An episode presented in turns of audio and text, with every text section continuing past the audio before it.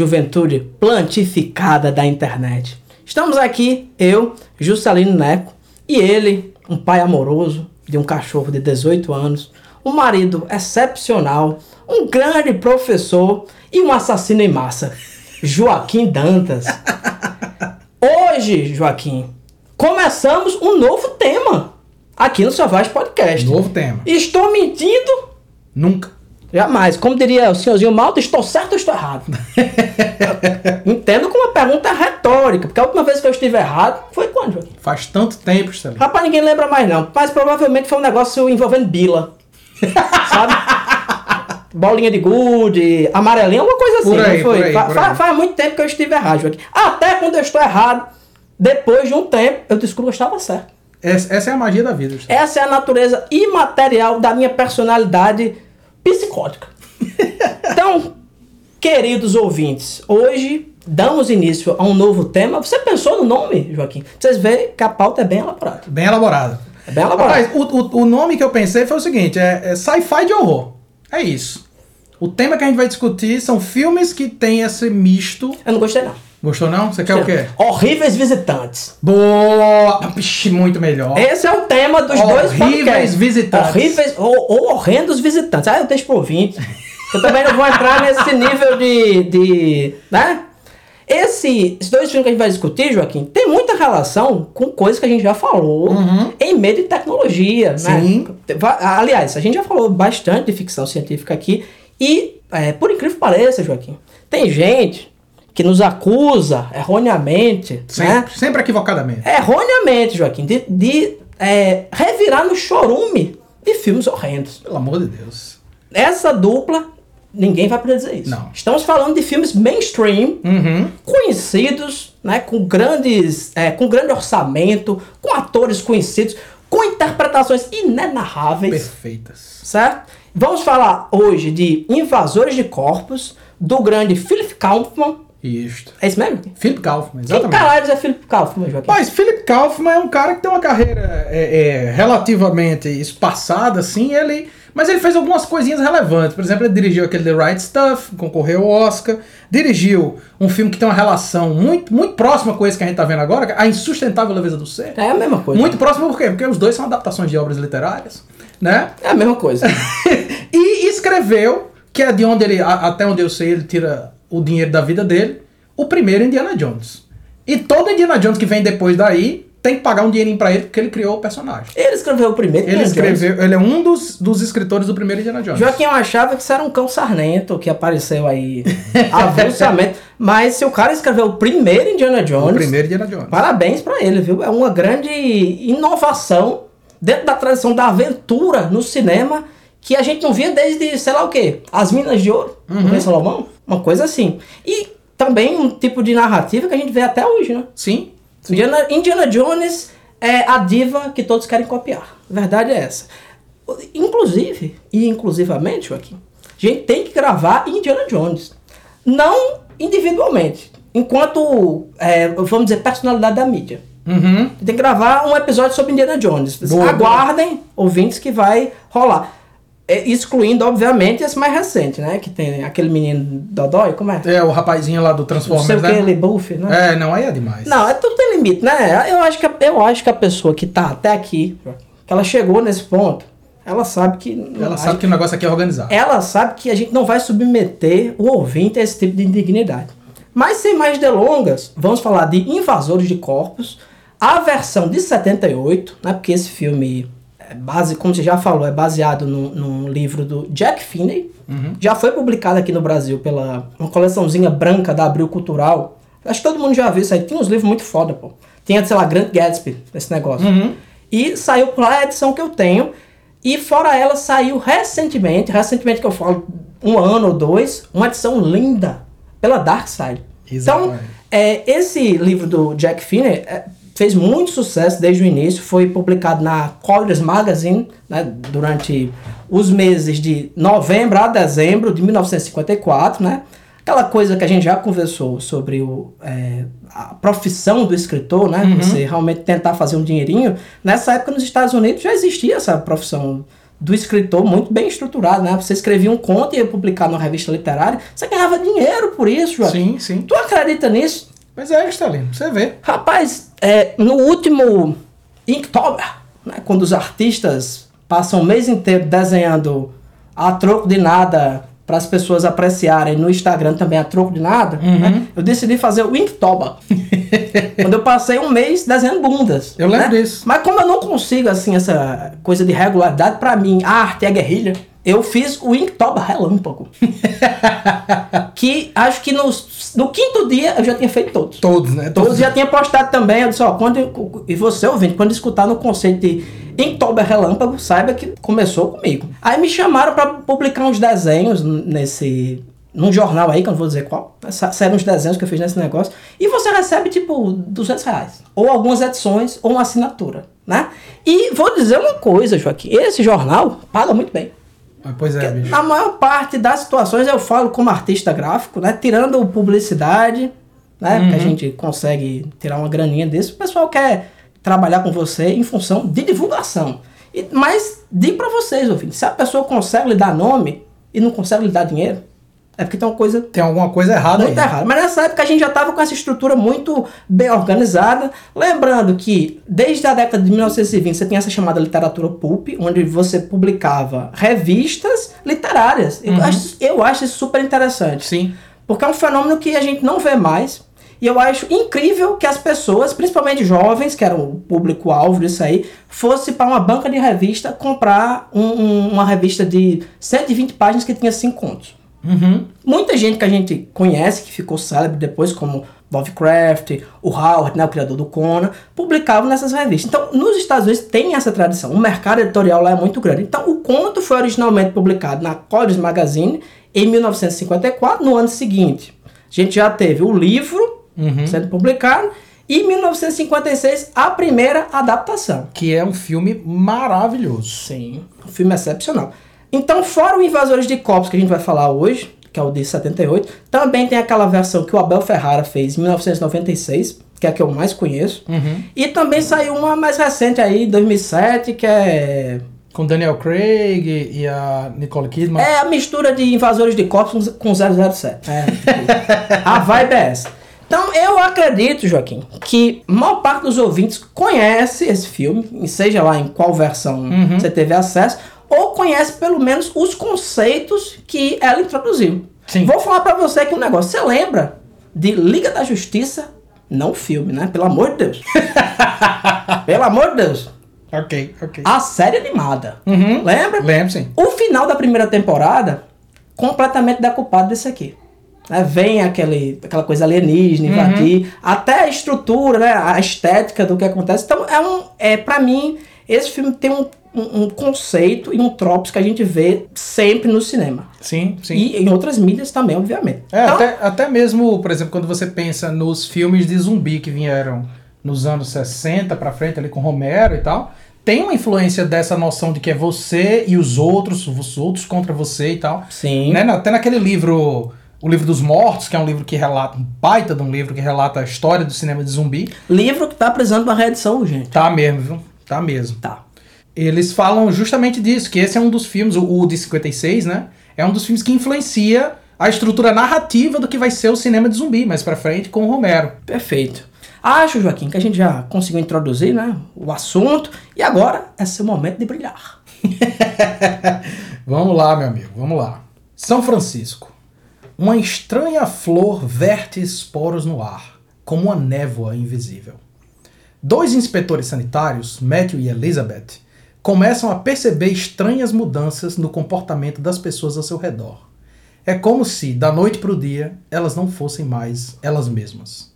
Um grupo disforme aos poucos se forma, composto por um poeta lascado e dono de uma casa de banho de lama e sua esposa, e um intelectualoide, psiquiatra, best-seller.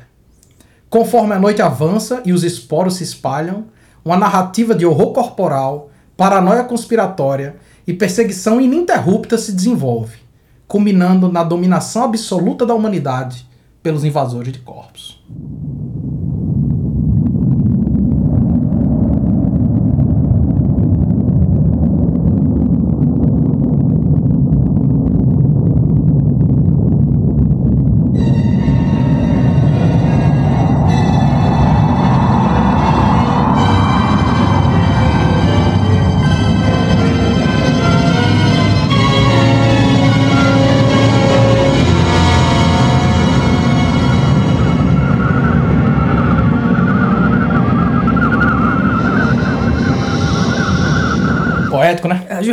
Joaquim, eu vou dizer um negócio. Se a COSAC daí, ele não tivesse atividade, Minha, minha- eu, eu eles, tinha um iam, emprego. eles iam lançar 10 resenhas pro Joaquim Dantas. Era só você. Mas- Gostaria mas- de ganhar dinheiro com isso. Eu gostaria de ganhar dinheiro com qualquer coisa, Joaquim. e esse normalmente é um sonho que leva à destruição. O, o filme de hoje, Joaquim, Invasores de Corpos, gosto muito do início dele. Por quê? É, existe um tropos narrativo dessa invasão, né, dessa invasão alienígena, Isso. que, sério mesmo, se você pega anos 70, aliás, 50, 60, 70 e principalmente 80, e você pensar no começo dos filmes de invasão alienígena, ele começa com o espaço. Uhum. E vem uma nave. Isso. Esse filme tem uma coisa interessantíssima, que é o fato de que ele mostra uma, uma coisa muito mais natural Uhum. e não tecnológica. Sim. São basicamente esporos, acredito que foram feitos com bola de sabão. Uhum. E eles se espalham né, pelo universo e chegam aqui na Terra. Isso. Uma, e, e esse início eu já achei assim sensacional. E uma das coisas que você botou nessa resenha, e que eu não tinha me dado conta, é que o Jeff Goldblum, né, a gente não falou que esse filme tem um elenco. Não, pe- pelo amor de Deus. é, a gente tem que parar um, um segundo pra falar tem, do tem- elenco tem que desse falar filme. disso. Mas não posso perder isso aqui de início, Uhum. que quem acompanha o podcast sabe que a gente já falou do filme A Mosca, Grande, grande, Goldblumesco. né, do, do David Cronenberg, o grande Brandon Mosca. E eu, na época, Joaquim, e você também, porque tem uma péssima memória. Péssima, péssima. você tinha visto esse filme e não lembrava Com disso, certeza, com né? certeza. Que o, o, o- que o Jeff Goldblum começou sua carreira do body horror nesse filme. Uhum.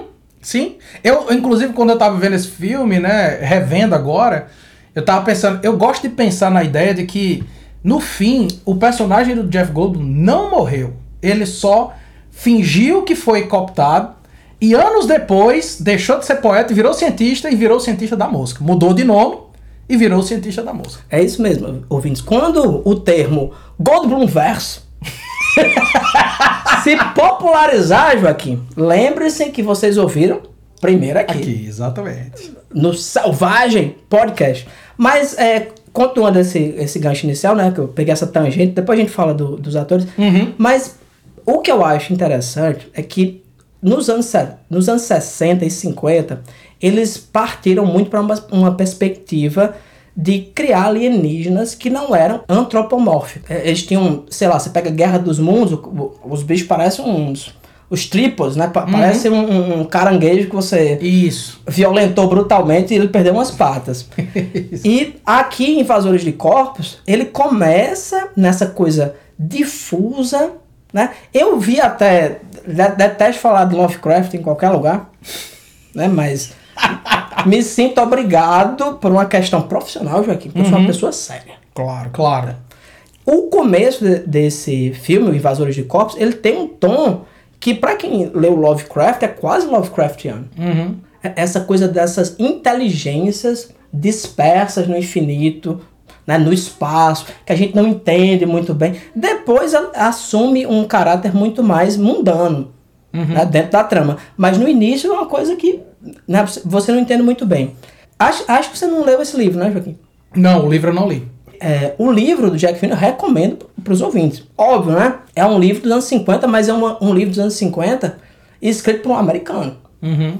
Então, tem trama, os períodos são curtos, dá pra você se divertir, né? Ele não tá muito preocupado com, com é, uma- em, em construir uma coisa muito rebuscada, mas tá tudo lá. O livro é muito mais, vamos dizer assim, eles se preocupam muito menos em explicar a natureza científica, podemos chamar assim, uhum. desse... de- e, e o filme original também, ele não tem tanta essa preocupação. Não, não, exato. né? É um negócio que apareceu ali e ao longo da trama você vai né, se inteirando. Invasores de Corpos, essa versão de 78, ele tem uma, uma pegada mais científica.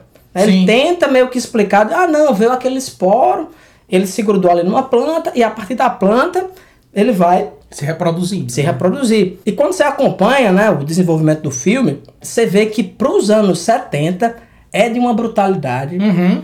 incrível. Você vê. Eu, eu não me lembro de ver uma cabeça tão maravilhosamente espatifada Exato. nos anos 70. Rapaz, o, o Stephen King, ele tem aquele livro Dance Macabre, né? Que é Sim. um livro que ele fala. É um livro, entre aspas, teórico e tal. E ele, eu acho que nesse livro que ele menciona que essa cena foi uma das cenas mais brutais que ele já viu na vida dele. Porque, justamente, assim, é completamente deslocado da realidade dos anos 70. Você vai pros anos 80, é completamente normal. Mas nos anos 70, o momento lá que ele esbagaça a cabeça do clone dele mesmo, né? Com uma enxada, rapaz, é de uma violência e demora. Assim, se você parar você olhar pra imagem em si, não é um corte rápido, não é uma coisa abrupta. Não, você vê mesmo Sim. claramente a cabeça sendo destruída, né? E isso, isso eu acho muito interessante, Joaquim, porque a violência, ela sempre foi representada no cinema, em Hollywood. Mas de uma forma quase que metalinguística. Você pega um elemento ali e ele vai representar o que está acontecendo. Você assiste a clássica cena do chuveiro do Hitchcock, e é uma cena que lhe dá uma aflição tremenda, né? Você se imagina ali tomando um banho, né? Quem toma banho. E você- Esses raros casos. é, quem toma banho e, e sendo atacado ali. Mas em termos de violência gráfica, de imagem, não tem nada acontecendo. Uhum. Nessa cena em específica que você falou, não, cara, tem, tá, a, a câmera tá focada na cabeça, muito bem feita. Sim, sim. Diga-se de passagem, os efeitos especiais desse filme para os anos 70 são, pra mim, é o, o- o top da arte Aham, aham. do que se tinha na época. Sim. Você vê, a, a gente fala de muito filme feito aí nas coxas. Sim. Esse filme não. De forma alguma. Se tem algum defeito nesse filme, se alguém for apontar, Aponto, pra, aponto longe de mim. se tem algum defeito nesse filme, a gente pode dizer 100%. É a culpa das pessoas que estavam envolvidas. Não tem como você dizer assim, ah não, não tinha dinheiro. Uhum. É, tive exato. dificuldade. O ator era ruim. Não tem, pô. É. Não tem. E esse é outro elemento que eu acho incrível nesse filme. Pra mim, tem uma coisa muito ainda do cinema clássico. Uhum. A gente já falou de filme dos anos 70, cara, os an- os anos 70 é a nova Hollywood. É a invenção da nova Hollywood, Você exatamente. tinha uma nova forma de filmar. No caso de Invasores de Corpos, é um filme excepcional, mas é um filme pautado dentro dos princípios do que é o filme enquanto definição. O filme, se você pensar assim, o filme enquanto criação de Hollywood é, Invasores de Corpos. Exato, exato. É um filme Ponto. que ele, ele segura, cara, é- era uma coisa que eu tava pensando, é um filme de duas horas que não parece ter duas horas, velho. Ele segura você do primeiro milissegundo do filme até a cena apoteótica do final e você não desgruda, bicho. Tem filme que eu assisti já, que o filme tem 1 hora e 15 e que você vai parando pra ir fazer outra coisa porque você não aguenta continuar vendo aquela porra. Sim. Esse filme, não. Ele, li- ele é magnético mesmo. Você fica preso naquela narrativa porque a construção narrativa é absolutamente maravilhosa. E, e a todo instante você vê o quanto realmente é esse produto do engenho de Hollywood. Uhum. Sabe? O, o, quan- o quanto ela é uma simulação tão perfeita do que é a realidade que Uhum. Você é, é absorvido por aquilo ali. E no caso do espectador contemporâneo, só em você ver esse filme, você vê as pessoas. Uhum. Primeiro, gente velha. Não, é, isso aí é, é marca dos anos 70. Eu acho incrível isso. Protagonista com mais de 40 anos é marca dos anos 70. Joaquim não tem mais gente velha no Não, cinema. não tem. Aliás, tem. Tom Cruise. Tom Cruise tem 60 anos, mas ele. Interpreta um bebê. Ah, se você, se- eu tenho 35. Se você me colocar do lado de Tom Cruise e disser que eu sou pai dele, ele vai dizer: essa mãe era muito bonita. Sabe? É, é é uma, uma, uma questão que hoje a gente tem essa obsessão pela juventude e até as pessoas. Não não tô falando nem de protagonista, não, que é óbvio que hoje em dia protagonista é, é, é o adolescente, no máximo, o jovem adulto. Uhum. E se não tiver como você discernir entre um e outro, melhor ainda. Sim. Mas de você é, perceber que nessa época você tinha um outro público, sabe? As pessoas que iam pro cinema era- eram outras pessoas. E, e você entender também que, sei lá, tu assiste filme hoje em dia, o menino parece que tem 15 anos, é doutor em neurogenética Uhum. transcendental de dinossauros, entende tudo, de tudo. Rapa- Rapaz, aquele filme Pantera Negra, Sim. a Péssimo, irmã dele péssimo. péssimo. tem tipo 12 anos. E sabe tudo sobre tudo. Digo, cara, essa mulher estudou onde? que escola, que escola é essa que tem em Wakanda, pelo amor de Deus, pra me matricular? Sabe? Porque tu pensa, ex- existem determinados papéis que, cara, tem que ter uma certa idade. Uhum. Pra, uma idade mínima. E hoje em dia o pessoal disse, não, foda-se. É, isso. Foda-se, foda-se. E aqui você vê, apesar de ter atores renomados, Sim. Ou atores que se tornaram re- renomados, Uhum. são pessoas mais velhas, o que combina perfeitamente com o tipo de atividade, o tipo de profissão que eles estão engajados, Isso, exato. né? E que, enfim, funciona perfeitamente pro sentido da trama. Perfeito. É, é- é, majoritariamente. É, é uma coisa que tipo, hoje em dia majoritariamente não acontece, que é o cinema discutir problemas adultos. Problemas de, de- de- de- da vida adulta. Um, proble um problema, por exemplo, problemas como os que esse filme discute, como é, a obliteração da individualidade, o domínio do, do poder sobre o, o indivíduo. Essas questões são questões da vida adulta e não questões como será que ele me ama? Será que eu, sabe, tipo, não essas hoje em dia o cinema ele é, ele é voltado especificamente para questões infantis e adolescentes. E nessa época não. Era uma época em que você via protagonistas adultos, protagonistas é, vivendo tramas que discutem questões adultas, porque era o público que consumia esse tipo de cinema, né? Exato. E o público que formava, que esse tipo de cinema formava, que eu acho que essa é a grande questão. Que tipo de pessoa está sendo formada por esses filmes da Marvel? Pronto, pra mim é- essa é a grande questão. Não é que. Eu não tenho problema com o adolescente assistir isso. Eu tenho problema com um cara que tem 30 e poucos anos achar que o Coringa é a melhor narrativa da história da humanidade. Esse é o meu, meu problema, é esse. É, meu problema é achar que isso é cinema. É. e eu vou lhe dizer uma coisa, Joaquim. A pessoa que levou a sério o que Martin Scorsese disse sobre os filmes da Marvel está mais correto. É óbvio. Se você, ouvinte, acha que entende mais de cinema do que Martin Scorsese, você é uma pessoa muito problemática porque você não entendeu ainda nem os limites da sua ignorância. É, exatamente. Martin Scorsese chegando pra mim dizendo assim, ó, dá pra você essa vida de ser professor, não. Ele nem é professor. dá pra você esse negócio de ser professor, de fazer podcast. Sua vida agora é criar lhama no interior da Paraíba. Eu digo, muito obrigado. Tá definido. Que o senhor tirou esse tempo, né? Pra Exatamente. pensar sobre a minha vida. Mas assim, Joaquim, tem uma questão. Eu acho que tem filme de adolescente. Uhum. A gente via filme de adolescente Sim, quando a claro. gente... Sexta-feira 13. Garotos Perdidos, Sim. né? O problema que eu identifico nisso é o cinema ser só isso. Uhum. Recentemente, eh, por indicação sua, inclusive, né? Às vezes eu cometo essa, essa insanidade, né? Tava aí com o, o Trama Fantasma parado pra assistir. Uhum. E você vai ver um filme daquele. É uma exceção, ninguém falou Sim, daquilo. sim, sim. Sabe? É, é um, é um filme que o protagonista tem. Não sei, Daniel Day-Lewis, pra mim, se ele disser que tem 15 anos. E, que tem Ou 60. 80. pra mim tá ok. Mas é um cara que tem uns 50 anos, vamos Isso, dizer, né? isso. Uma trama que é adulta, que. E isso é um- uma, uma exceção. O que eu tô falando especificamente sobre esse filme, cara, isso é um blockbuster. É um blockbuster. Esse é exatamente. Essa é a questão. Não é, óbvio que tem filme pra adulto hoje em dia. No Oscar tava lá aque- aquele filme Nomadland, né? Aquele é um filme pra adulto, Sim, certo?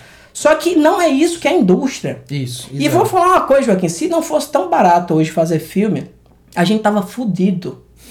De um jeito que não tem nem como imaginar. Pra concluir isso aqui, se você gosta de bigodes, Bigodes. costeletas e calças boca de sino, esse filme vai ser um deleite. Pra você. Exatamente. Exatamente. Rapaz, uma coisa que a gente tava, começou a falar sobre a, os atores, né, do filme, o elenco do filme. Bicho, você tem Donald Sutherland no protagonismo. Donald Sutherland, ele era um cara tão grande nessa época, e pra quem não conhece ele, problema seu, mas você procure saber quem é. Mas o Donald Sutherland era um cara tão grande nessa época, pra você ter ideia, que o salário dos outros atores, dos outros protagonistas do filme, tirando ele, foi na casa dos 25 mil dólares para cada um deles. O Donald Sutherland recebeu entre 200 e 300 mil dólares. Era o, o quão enorme era o, o, o estrelato desse sujeito. Achei pouco. era o quão enorme era o estrelado desse sujeito. Ele é um cara que era um símbolo dos anos 70, bicho, da narrativa dos anos 70. Não, Do- Donald Sandler, sinceramente, se você é muito jovem, primeiro você tá ouvindo isso aqui, né? exatamente, exatamente. Se, né? Mas você que tem 60 anos e tá acompanhando, se você digitar no Google, você pode não estar ligando o nome da pessoa. Mas se você olhar o rosto desse cara e dizer, não, Você sabe quem é. metade da minha vida eu passei olhando pra esse cara. Que é um Isso. cara assim, uma- um puta de um ator. Aham. E pra mim, um tipo humano extremamente interessante, porque é um cara que era pra ser bonito. Que era pra ser bonito. E é feio. Ele é o bonito dos anos 70. Na, não, nos anos 70 também, velho. Exatamente, ele tem o padrão de beleza dos anos 70, que é magro, com os olhos gigantes, o bigode com a cara de doente. É isso. Bonito dos anos 70. E fumante. é um cigarro ambulante, bicho. Ah, que tempos, né, Joaquim? que época, né? que, que, que época, né? Que época. Aí você tem o Donald Sutherland fazendo o, o protagonista, né? Você tem Brooke Adams, que depois fez The Dead Zone, do Cronenberg. Você tem o Jeff Goldblum, mais Goldblumesco do que nunca, né? Você tem a Veronica Cartwright, de Alien. Leonard Nimoy, do Star Trek, né? O famoso Spock. Peraí, que eu, eu não gosto de trivia. Ok, ok. Mas essa é irresistível. essa é irresistível. Leonardo Nimoy, pra quem não sabe, é o Spock, né? Do, Spock, do- o Spock. da, da série original de Star Trek. No começo dos anos 2000, esse senhor decidiu escrever sua autobiografia. Uhum. Destacando lá que era um ator shakespeariano, que já fez peça, que já fez muito filme, o que é tudo verdade. Sim. Realmente um ator de muito de- destaque. Escreveu tudo isso aí. E a autobiografia dele se chamava I'm Not Spock. Eu não sou Spock. né? Quando saiu esse negócio, os fãs de Star Trek, que era provavelmente o público-alvo que ele tava pensando em né, puxar esses, esses dólares, né? Sim. Se irritaram profundamente. Como é que tu não é Spock, porra? Claro que você é Spock. Começou uma confusão tremenda com a editora, com não sei o que. Aí ele mudou pequenas partes do livro, Uhum. publicaram novamente, chamado Eu Sou Spock. aí ele é Spock. É perfeito. Perfeito, mas estão dizendo que eu sou Spock, eu vou dizer que não sou. Exatamente, perfeito, perfeito. E pra fechar, assim, o, o, o grande elenco, você tem o Art Hindle, que faz o, o- no, no filme faz o par romântico, não, par romântico não, faz o marido da Brooke Adams, que tá em duas pequenas pepitas chamadas Black Christmas e The Brood. Então, assim, você tem um elenco, bicho, que pra quem curte cinema de gênero, cinema de terror, assim, dos anos 70, dos anos 80, rapaz, é, é vendo seus velhos conhecidos, né? É só seus velhos conhecidos. Sim. E é só uma galera fudida, bicho, assim, só uma galera fudida, velho. Outra coisa que, que você tava, tava falando, e a gente já falou aqui, 70, 70, 70, né? Tipo, é um filme Ai, Joaquim. tipicamente dos anos 70. Ai, Joaquim, que década maravilhosa. Não, era, era- era, era esse an- anos 70 que nem eu nem você viveu. Exatamente, exatamente. E tem uma coisa, bicho. Esse filme é um filme excelente pra ser lançado nos anos 70. Por quê, Juscelino? Porque é um filme sobre plantas atacando seres humanos. E todo mundo que tinha uma tia chamada Rogéria, todo mundo que tinha uma tia chamada Rogério não, Gorete. Gorete ou Rogéria ou Verônica, Verônica. sabe o que é entrar numa casa que tem um delicioso aroma de umidade e cigarro, certo? Porque toda casa nos anos 70 é um fumante com uma caralhada de planta ao redor, bicho. Então, o filme, ele foi feito, e essa grande. A gente, quando. Lá no começo do podcast, nos primeiros episódios do podcast, quando a gente tava falando sobre zumbis de Romero, a gente falou sobre o poder da ressignificação de uma alegoria. Esse filme, né, ou essa narrativa do Invasores de Corpos, é também uma comprovação disso. De que uma mesma alegoria pode ter sentidos diferentes ao longo da história. Esse filme é muito diferente, embora narrativamente seja muito similar, do dos anos 50. Por quê? Porque ele se encaixa assim maravilhosamente nos anos 70, bicho. É um filme sobre plantas atacando seres humanos, plantas dominando os seres humanos numa época em que as pessoas estavam literalmente envelopadas em plantas, velho. Envelopadas em plantas. Cara, excelente o que você acabou de falar, Joaquim. Porque eu acho incrível a permanência desse filme. Porque se você pensar, a narrativa original do, da, da primeira adaptação e do romance, ela é o quê? Atomic Horror, Uhum. a- mas Atomic Horror muito específico. Sim. Ele é um Atomic Horror muito específico, porque ele trata, a gente já falou disso aqui no podcast, acerca dessas. é, de como o terror. E esse filme, você falou no início, é um sci-fi de terror. É, exato. É um sci-fi de terror, isso é mu- muito patente.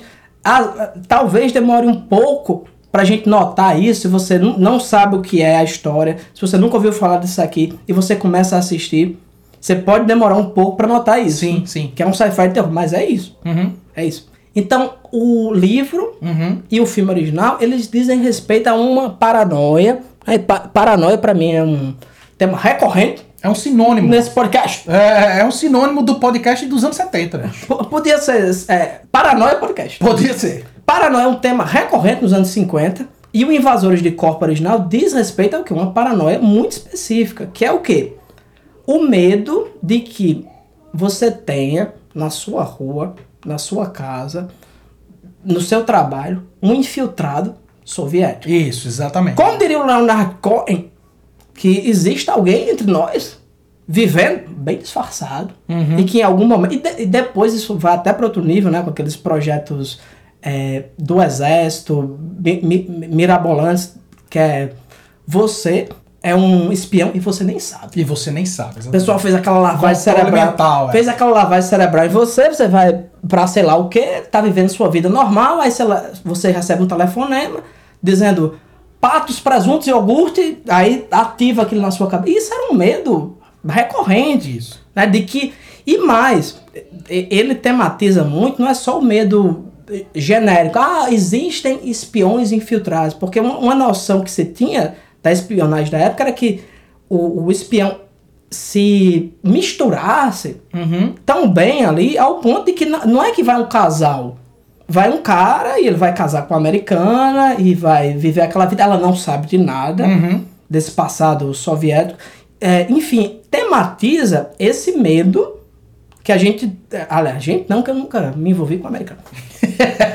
que os americanos tinham de ter um outro Isso. entre nós. E uma conversão dos- do, do, do lifestyle. Entre- né? Não, o tema central do filme é esse. né? O, fi- é, o tema central do filme, e eu acho isso incrível. né? Se você pensar, esse filme, assim como outros filmes posteriores, como They Live, Uhum.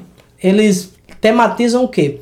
O medo que o americano tem dessa de perder as suas liberdades individuais. Isso. O americano ele está muito cen- centrado nisso, assim, os direitos que eu tenho, né? Uhum. O que eu a, a Constituição americana é um negócio assim que Uhum. lhe resguarda de muita coisa.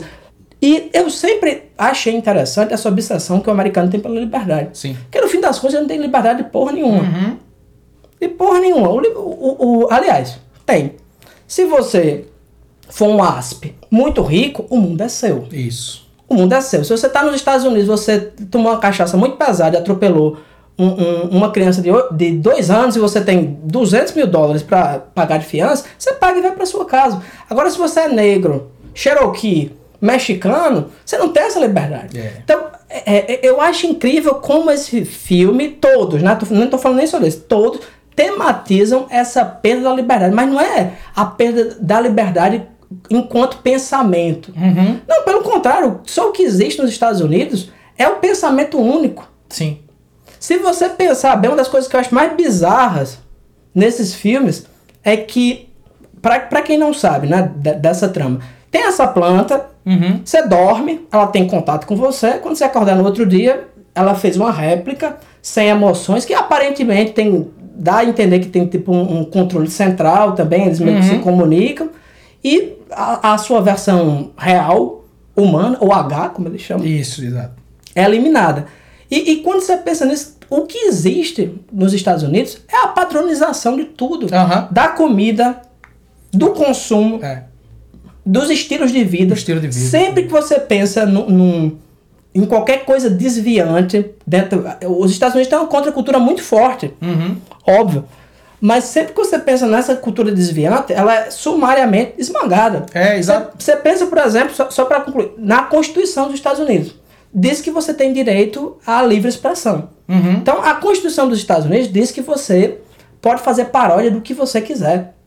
E a MED, por exemplo, fez- sempre fez paródia de tudo, mas uma paródia muito bem comportada. Nos anos 60, quando os caras pegaram o Mickey e a Minnie pra trepar dentro de um, de um avião, Uhum. a Disney foi em cima. E foi em cima com um poder financeiro Exato. que é impossível você se defender. Então, é, pra mim, esse filme representa o quê? O medo que o americano médio, ou pelo menos esse upper class, né? Uhum. Tem de perder. ele- não é ele tem medo dessa, de- dessa coisa soviética.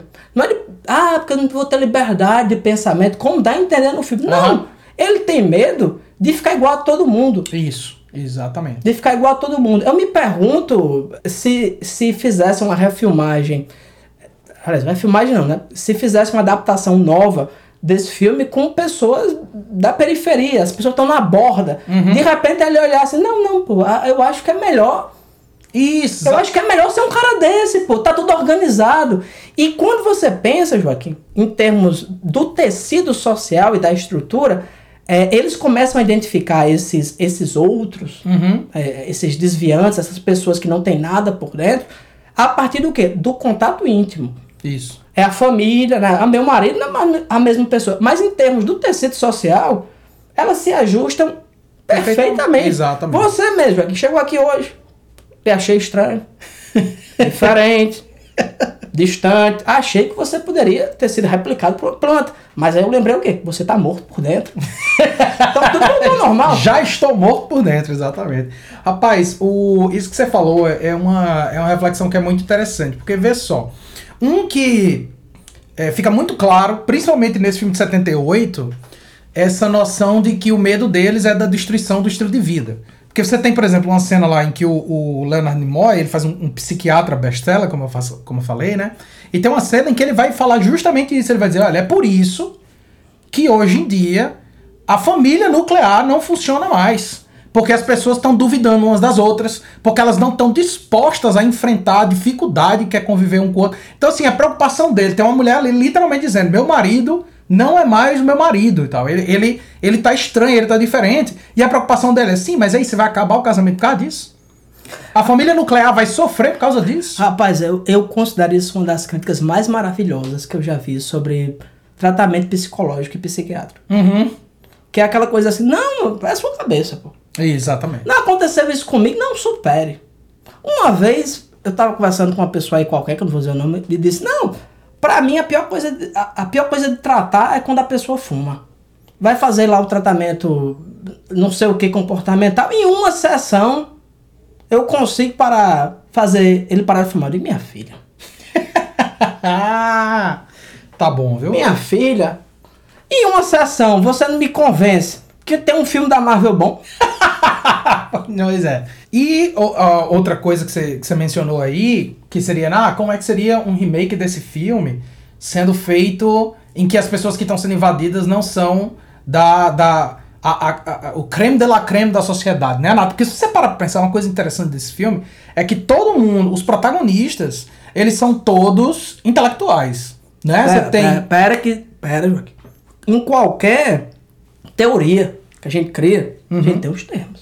Certo. Aqui no podcast, a gente tem um termo para designar isso. Qual é? Sofisticado urbano. Co Exato, Assim como Grande o- o Charles Bronson. Em Desejo de Matar. Ele- Eles são sofisticados urbanos. Exatamente. Você tem um psiquiatra, você tem o pessoal ali da. da, da- que pra, pra mim, eu digo essa passagem, vou falar bem rapidinho desse, mas eu acho maravilhoso como os caras conseguem no cinema transformar qualquer profissão em uma profissão foda.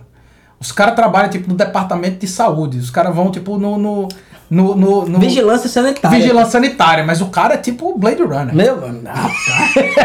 o bicho aparece a primeira vez e diz, rapaz, que cara Esse, foda. esse investigador particular aí é fudido, viu? O, o que me dá uma ideia, Joaquim, o meu problema, Joaquim, é não ter gente que bota dinheiro nas coisas que eu quero fazer. Dava pra fazer mais 10 temporadas da Grande Família só com o Linneu. Fazendo esse tipo de investigação, pô. Ficava foda. É rapaz é demais, pô. Ficava foda. E o Marco Danini segurava. Segurava. O Marco Danini segurava. É, ele, então, eles são todos é, é, intelectuais ou, ou- ou, né, sofisticados urbanos e tal. Mas se você parar pra pensar, bicho, o filme ele tá discutindo justamente essa resposta, essa reação, no fim das contas, dos subjugados. Porque é um filme sobre agricultores tomando o poder dos intelectuais, pô. Então, você tem ali, o poeta tá, tá, tá preocupado com, com, com, com mudar a, realidade para comportar as pessoas e mudar as pessoas para comportar a realidade, o psiquiatra idem, os outros ali estão preocupados em fechar um restaurante, não sei o quê. É toda uma discussão muito metafórica, é muito é, sublimada dos problemas sociais, passam pelo coitado do mendigo que fica tocando violão lá e acham que são pessoas ótimas porque dizem, bom dia, Harry, né? Assim, e o filme, não, o filme é sobre os agricultores tomando lugar. Porque é um é justamente isso, é sobre uma galera que tá cultivando planta e que tá dizendo, não, agora vocês e todo mundo vai ter os mesmos direitos. Todo mundo vai ter as mesmas funções sociais, todo mundo vai ter o mesmo valor social, a sociedade vai ser organizada, e aí eu acho que é o grande tema do filme, na verdade, é a natureza se revoltando. What is this supposed to do? Just a mild sedative to help you sleep. I hate you. We don't hate you. There's no need for hate now. Or love. I love you, Matthew. There are people that will fight you, David. They'll stop you. In an hour. You won't want them to. Don't be trapped by old concepts. Matthew, you're evolving into a new life form. Come and watch.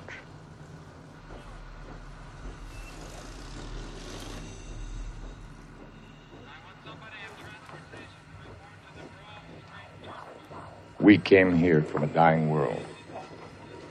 We drift through the universe from planet to planet, pushed on by the solar winds. We adapt, and we survive. The function of life is survival.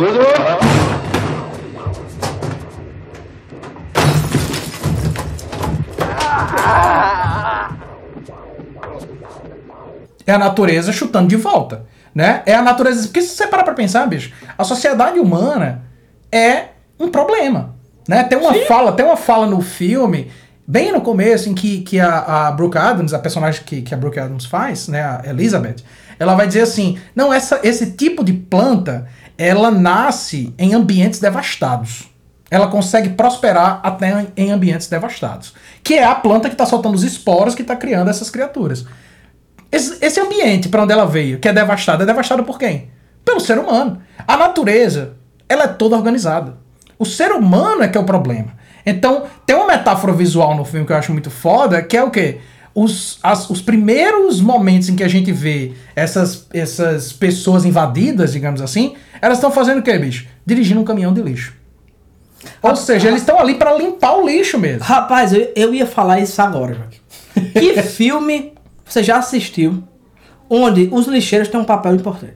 Pois é, bicho. Pois é. Não tem, pô, não tem. Os caras estão levando. E, e- e no início eu fiquei assim: que, que caralho de caminhão de lixo é esse? Porque não tem lixo dentro, ele só tem umas. Sei lá, pa- pa- parece palha de coco, assim, quando você Uhum, isso. solta. Aí eu ficava, ah, ah, caralho, sim, são os. Né, o resto São os restos, exatamente. de- desses esporos se desenvolvem e estão ali para serem é, eliminados. O, o- outro ponto que, que eu acho muito interessante nesse filme, quando você pensa em termos do controle, são as posições que eles vão assumir. Uhum. Vamos dizer, posições chaves. Tem coisa óbvia, né? como os aparelhos repressivos do Estado, a polícia, A polícia, exato, nisso. Mas coisa básica, como o li- lixeiro, o taxista. Uhum. Taxista é o cara que olha assim e diz: Ah, vou levar vocês pra aí. Ou seja, ele mostra muito bem que do momento em que você se desconecta de todos esses serviços que essa malha urbana lhe fornece, você tá fudido. Isso, exato. Tá fudido. E uma reflexão que eu fiz, que eu acho que a pessoa que fez, aliás, todo mundo envolvido nesse filme não pensou em absoluto, é até um- uma, uma metáfora assim, muito rasa. O segmento final do filme, onde esses sofisticados urbanos estão fudidos e sendo perseguidos, pra mim parece a vida de uma pessoa que não tem acesso a nada. Uhum. Uma pessoa pobre, uma pessoa fodida. Morador tem- de rua. Isso. Você não tem acesso a nada. Você não pode pegar um, um carro, táxi, é. você não pode comer, você não pode ficar num hotel, Você não tem onde você não tem dormir, casa, é. você não tem nada. Você tá ali à, à deriva. E eu acho foda, velho, tipo, que o cara. É, aquilo que eu já falei, assim, uma das coisas que eu acho mais, mais fantásticas, assim, em qualquer arte é, é o trabalho com a linguagem. E quando você tem um diretor, e quando você tem uma obra em que a linguagem está sendo bem trabalhada, em suas várias camadas, eu acho que isso é digno de, de, de, de notoriedade, né? E esse filme, por exemplo, todas essas questões que a gente está dizendo, elas estão ditas ou discutidas de maneira relativamente clara. Os personagens falam sobre isso, você vê isso acontecendo e tal.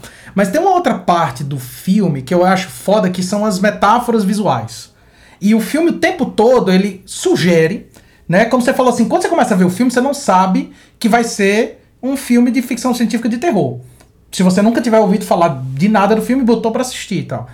Mas, é, revendo, você começa a perceber que desde o começo do filme ele tá te dando dicas do assunto e das questões que esse filme vai discutir.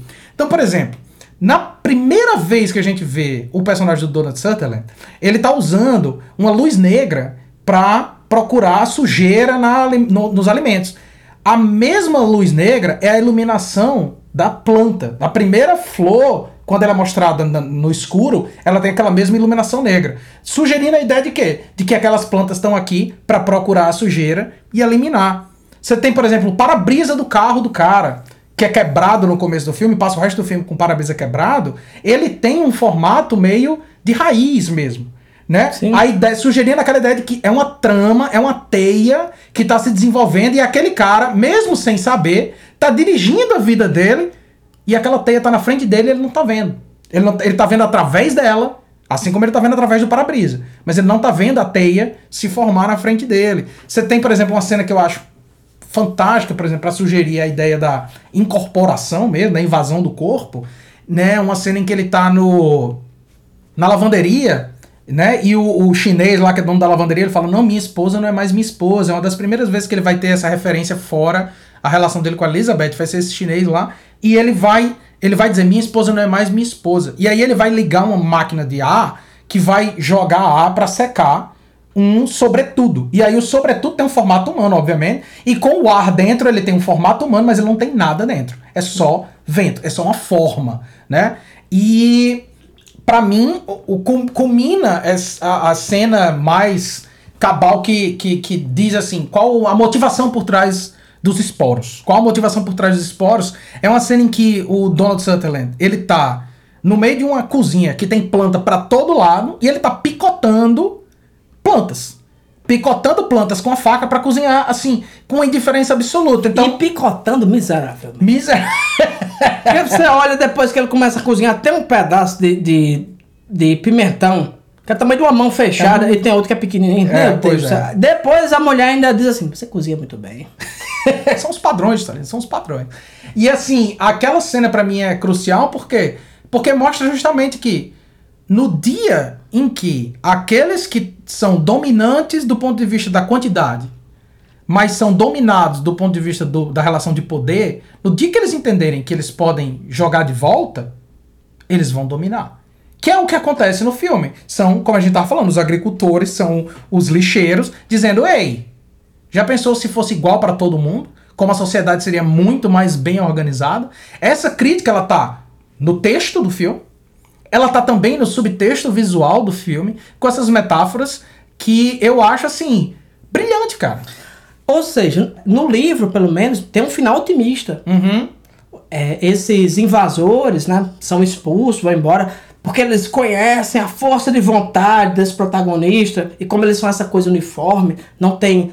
Óbvio, né? O, o livro é a me- meritocracia em seu estado mais abstrato, né? Uhum. É isso, tem- com- e- ele é diferente, né? Ele, pensa à Por si frente, só. ele não consegue se adequar a isso aqui. E no caso dessa versão que a gente tá falando, o final é completamente niilista, Uhum. terrível, ou não. Cínico. Ou não. Aham. Porque você pode pensar nesse filme aqui como, como a gente já falou, um sci-fi de terror. Uhum. Mas ele pode ser também uma fábula socialista. Exato. Exatamente. Então, exatamente. no final, tudo deu certo. Uhum. E aquela última criatura que não queria se engajar nesse projeto de igualdade entre as pessoas, Joaquim, foi subjugada por um grito horrendo.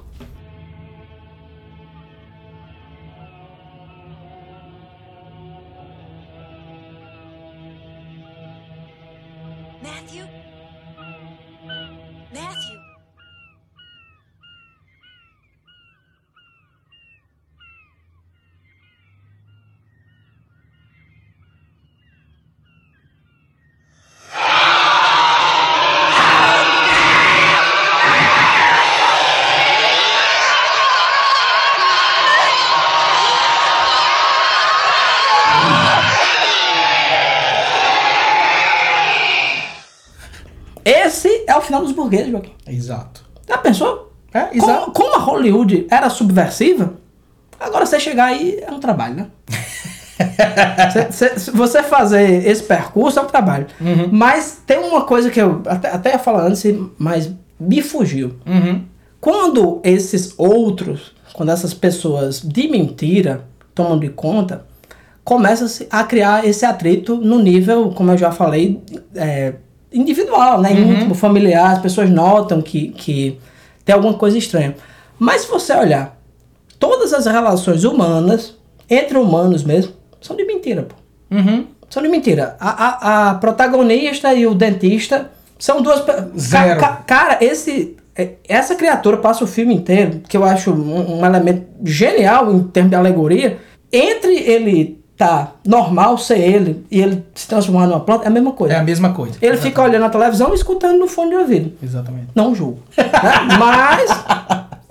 Mas é isso, não tem, não tem diferença, né? Entre. Não tem esse contato humano. A única relação humana que surge dessa treta toda é o quê? Entre o, o protagonista, que é o Matthew, Matthew, e a. Elizabeth. Tem, tem um momento lá completamente inapropriado também, né? Que eles estão escondidos e acaba rolando um beijo, né? Romântico. Mas, em geral, eu não vejo diferença entre a forma como eles se comportam enquanto, é, enquanto humanos, Uhum. enquanto plantas. A vida continua a mesma coisa. Só com mais ordem. Exatamente. Só com mais organização, só com mais uma distribuição igualitária. Né? É uma utopia, Joaquim. Isso, exatamente. Exatamente. O filme ele é, ele é postulado como um filme de terror pelo ângulo. É é uma utopia. Você tá vendo do ponto de vista daquelas pessoas que querem que aquilo não acabe. Mas quando você olha pelo outro ângulo da história, tipo, o que é que tá acontecendo aqui realmente nessa história? Né? É, Joaquim, você pensa, o cara que passava o dia inteiro pendurado num caminhão de lixo. E agora ele é igual a esses sofisticados urbanos, porque todo mundo se trata igual, né? Isso, É a mesma coisa. Exatamente. To- todo mundo é, é. Pra mim, infelizmente, o Schwarzenegger só vai aparecer no próximo filme. Porque em termos de interpretação dele, não tem expressão nenhuma, perfeito. É, voltando nessa questão da, da estrutura narrativa em si, da, da, própria linguagem do cinema, né? Tem uma coisa que eu acho foda nesse filme, bicho, é que ele é absolutamente, perfeitamente dividido em duas partes. Pra mim é muito claro, assim, ele é, ele é teoria e prática. A primeira parte do filme é a apresentação dos conceitos fundamentais, que é onde você vai ver a maioria dessas metáforas visuais que eu falei, essas discussões vão estar presentes e tal. É o que muitas vezes a ficção científica, principalmente a literária, é. É uma discussão de conceitos, é uma discussão de ideias. Sim. Você tá vendo as ideias sendo discutidas e apresentadas. Chega no meio do filme, do meio pra frente, é uma paranoia de ação e um filme de cerco invertido. Porque normalmente um filme de cerco é um pessoal preso numa casa e o mal do lado de fora. Só que nesse caso é um pessoal preso num planeta que o mal é o próprio planeta. Então é um filme de cerco que eles estão cercados por todos os lados e eles realmente não têm pra onde escapar. Né? A segunda parte do filme não se discutem mais as ideias, a gente vê as ideias sendo colocadas em prática. É um filme de perseguição, basicamente. A segunda parte do filme, né? O que faz com que a primeira hora seja extremamente interessante, porque você tá curioso em saber o que tá acontecendo ali, e a segunda hora ser igualmente interessante, porque você tá preso, você já meio que entendeu sobre o que tá falando, e agora você tá vendo um filme de ação. É uma estrutura narrativa perfeita, né? É, Tu perfeito. engajou o cara, tu explicou a ele o que tá acontecendo, e agora tu se coloca no lugar dele. Exatamente. Pra se envolver e se engajar nisso aí. Um filme repetacular. Irrepreensível. Irrepreensível. Pra mim, o melhor sci-fi que a gente já gravou. Até agora. Até agora. Até Até, agora. Tem uma, uma coisa que, que eu esqueci de comentar, né? Tem dois cameos, né? Tem duas participações especiais nesse filme. Uma é o taxista, que aparece numa cena determinada lá, é o diretor do filme original. Aquele É taxista. É. Inclusive tem. Dirige bem, né? Não, não. e- e- e- Ah, Juscelene. a cadeia tá cheia de gente como você. Tem um dado, novamente, eu também não gosto muito de comentar trivia, não, mas tem um dado que eu li que eu acho que merece ser mencionado. Que se você acha que a interpretação naquela cena em que, que o, o Donald Sutherland e a Brooke Adams estão tensos dentro daquele táxi, se você acha que aquilo ali é, é atuação, não é. É porque o Don Siegel, ele era praticamente cego, certo? Ele usava um, um grau gigante e ele tá dirigindo sem óculos de noite em São Francisco. E ele realmente está dirigindo. Literalmente. E boa sorte. Exatamente. Então é uma, é uma expressão de tensão real. E tem, tem essa, né? Que, que aí eu realmente considero basicamente um cameo mesmo, uma participação especial, uma referência. Mas tem uma outra participação que é muito foda, que aí eu, eu acho que realmente ressignifica a narrativa, que é o Kevin McCarthy, que é o ator, que é o protagonista do primeiro filme. Ele aparece nesse filme, basicamente fazendo a cena final do primeiro filme. Can I tell it to you again? Oh my God! Lock the door! Lock the door! They're coming! They're coming! Help! Help! They're coming! They're coming! Listen to me! No, Listen! back shut of his Help me! You're next, please! Please! You're next! We're in danger! Please, listen to me! Something terrible! Please! You're next! Here they are! They're already here! Come! You're next! They're coming! They're coming! Must have done something. Que é ele andando no meio dos carros e gritando: Eles estão aqui! Eles já estão aqui! Sim, é o eles vão que- pegar você! É o mesmo cara. É o cara que chega no carro. Isso, exatamente. Oh. Ou seja, se a gente entender que não é só um camel e que é o mesmo personagem, se a gente ignorar, por exemplo, a temporalidade, porque nada, nada garante que o primeiro filme se passa em 50 e pouco. Nada. Em nenhum momento é mencionado data, nada desse tipo. Ou então, se é mencionado, foda-se também. Mas a questão é. Se a gente encarar como sendo o mesmo personagem, ou como sendo uma conexão narrativa, o que, que a gente tá vendo ali, bicho? A gente tá vendo a invasão saindo das cidades do interior, porque o primeiro filme é uma cidadezinha típica uma do interior, cidadezinha. e chegando nas metrópoles. Bicho, quando eu comecei, quando eu percebi isso, ou seja, tipo, aquele cara ele tá fugindo dos alienígenas do primeiro filme. E ele chegou na metrópole correndo de alguma forma. E agora os De alienígenas estão forma, lá. não, Joaquim, correndo. Correndo. E agora os, alien- os alienígenas estão lá. O que me remeteu diretamente a um outro filme que eu tenho quase certeza que eventualmente a gente vai falar aqui, que é um filme que lida com essa ideia de apocalipse por dominação da humanidade, que é o The Thing do John Carpenter. Não, nu- nunca vamos fazer. Nunca faremos The Thing? Nunca, porque, a- aliás, vai ser o episódio pra gente encerrar tudo. O melhor filme de todos os quando, tempos. quando as estrelas estiverem pra se chocar contra a Terra, diz, pronto, vamos encerrar com esse filme aqui. Thing. Em termos narrativos, que eu acho também bem curioso, Uhum. né, de invasores de corpos, que- é uma coisa que praticamente se perdeu hoje em dia no, no cinema moderno, que as pessoas têm que lhe explicar tudo, Sim. e lhe explicar de novo, e lhe explicar uma terceira vez, aí depois ela para e diz assim, não, acho que ele é muito bom, vou explicar de novo. O cara do Batman, pô, como é o nome dele? Christopher Nolan. Christopher Nolan é assim. No Batman não, né? Porque o Batman, acha que diz, não, eu acho que a pessoa entende que é um Batman. É autoexplicativo. eu É, diria. né? Mas quando ele faz a origem, o cara explica, aí você diz, não, entendi. Aí ele explica de novo. Não, tá bom, pô. Não, não. Faz siga, sentido. siga. E em Invasores de Corpos, ele tem uma estrutura que parece quase detetive mesmo. Uhum. Você vai descobrindo as coisas junto Sim.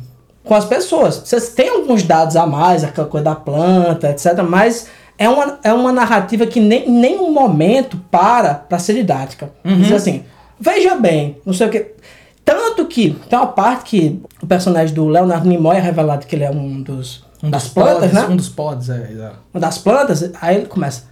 Nós viemos do espaço, já conquistamos, sei o que, vem uma pessoa dar uma chapuletada nele. Exatamente. E acaba assim, Segundos, como, como que diz, acabou-se. foda-se, foda-se, eu já entendi o que é que tá acontecendo aqui. Eu acho muito curioso de, de ter um filme de ficção científica com um conceito que é complexo, né? A gente pode afirmar isso, mas que acredita que o, o espectador é minimamente inteligente. É. Consegue andar e mascar chiclete. Rapaz, é, é aquela coisa que pra mim é, é fundamental, é que muita gente acha que assim, ah, o filme, ele tem a obrigação de me explicar. Bicho, quando o filme não lhe explica, ele lhe dá o direito de interpretar. E essa é a grande questão. Essa é a grande, esse é o grande lance, bicho. É sentar e dizer assim, por exemplo, uma coisa que... Uma frase que você mesmo, Celine, já falou pra mim em alguma, algumas vezes quando a gente tá conversando é... Dedo no cu e gritaria. Não, essa é clássica. Essa Ah, não, esse clássica. é meu morto. Tem razão. É, eu não sei se você percebeu, por exemplo, essa frase, eu não sei se você percebeu, é a grande questão. É você sentar com outra pessoa e discutir a narrativa. E dizer, você se ligou, por exemplo, que tem uma cena em que X coisa ou Y coisa, você percebeu o uso da trilha sonora e tal. Sim. Essa é a grande questão, é, do, é o exercício intelectual sobre a obra. É uma obra divertidíssima do caralho. É um filme foda, fodaço. É um filme que permite que a gente discuta ele. Permite demais. A gente poderia passar horas falando sobre esse filme. Com certeza, bicho, sabe? Tipo, E- e tanto mesmo- é que já passou mais de uma. E ao mesmo tempo, Joaquim, eu poderia escutar um outro podcast sobre esse mesmo filme, dizendo do inverso do que a gente discutiu aqui. Desde que faça sentido, Na, na, na leitura da obra. pra mim tá ok. E tá, todo, e tá tudo bem, e tá todo mundo certo, ou Exato. todo mundo errado. Exato. Mas é muito mais comum.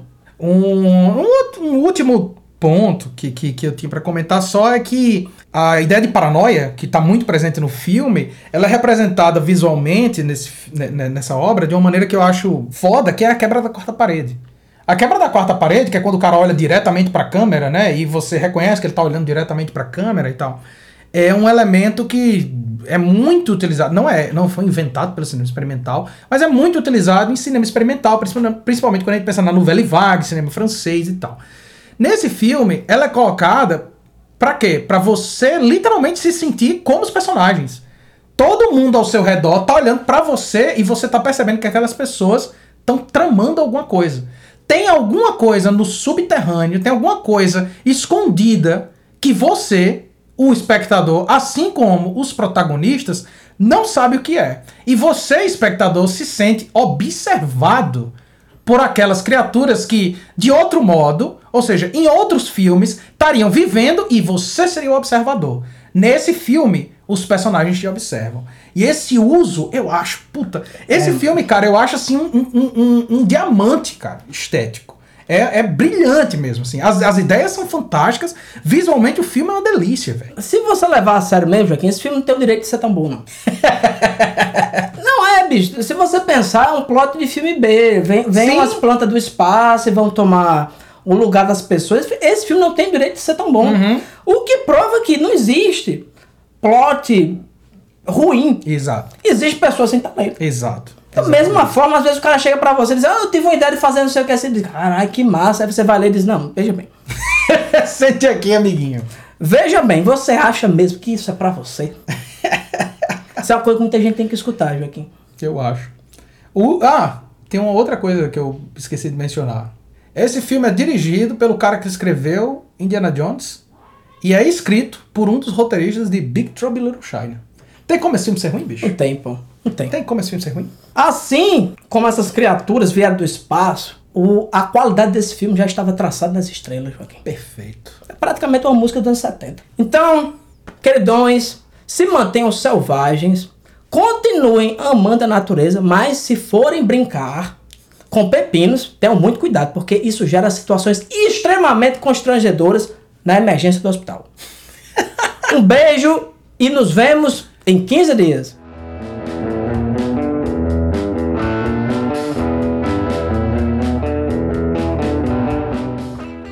Selvagem Podcast é uma realização da Selvagem Produções. Edição de áudio por Joaquim Dantas. Música de abertura Supercharger por Raimundo Kowalski. Se você quiser entrar em contato com a gente, envie um e-mail para selvagemxproduções@gmail.com.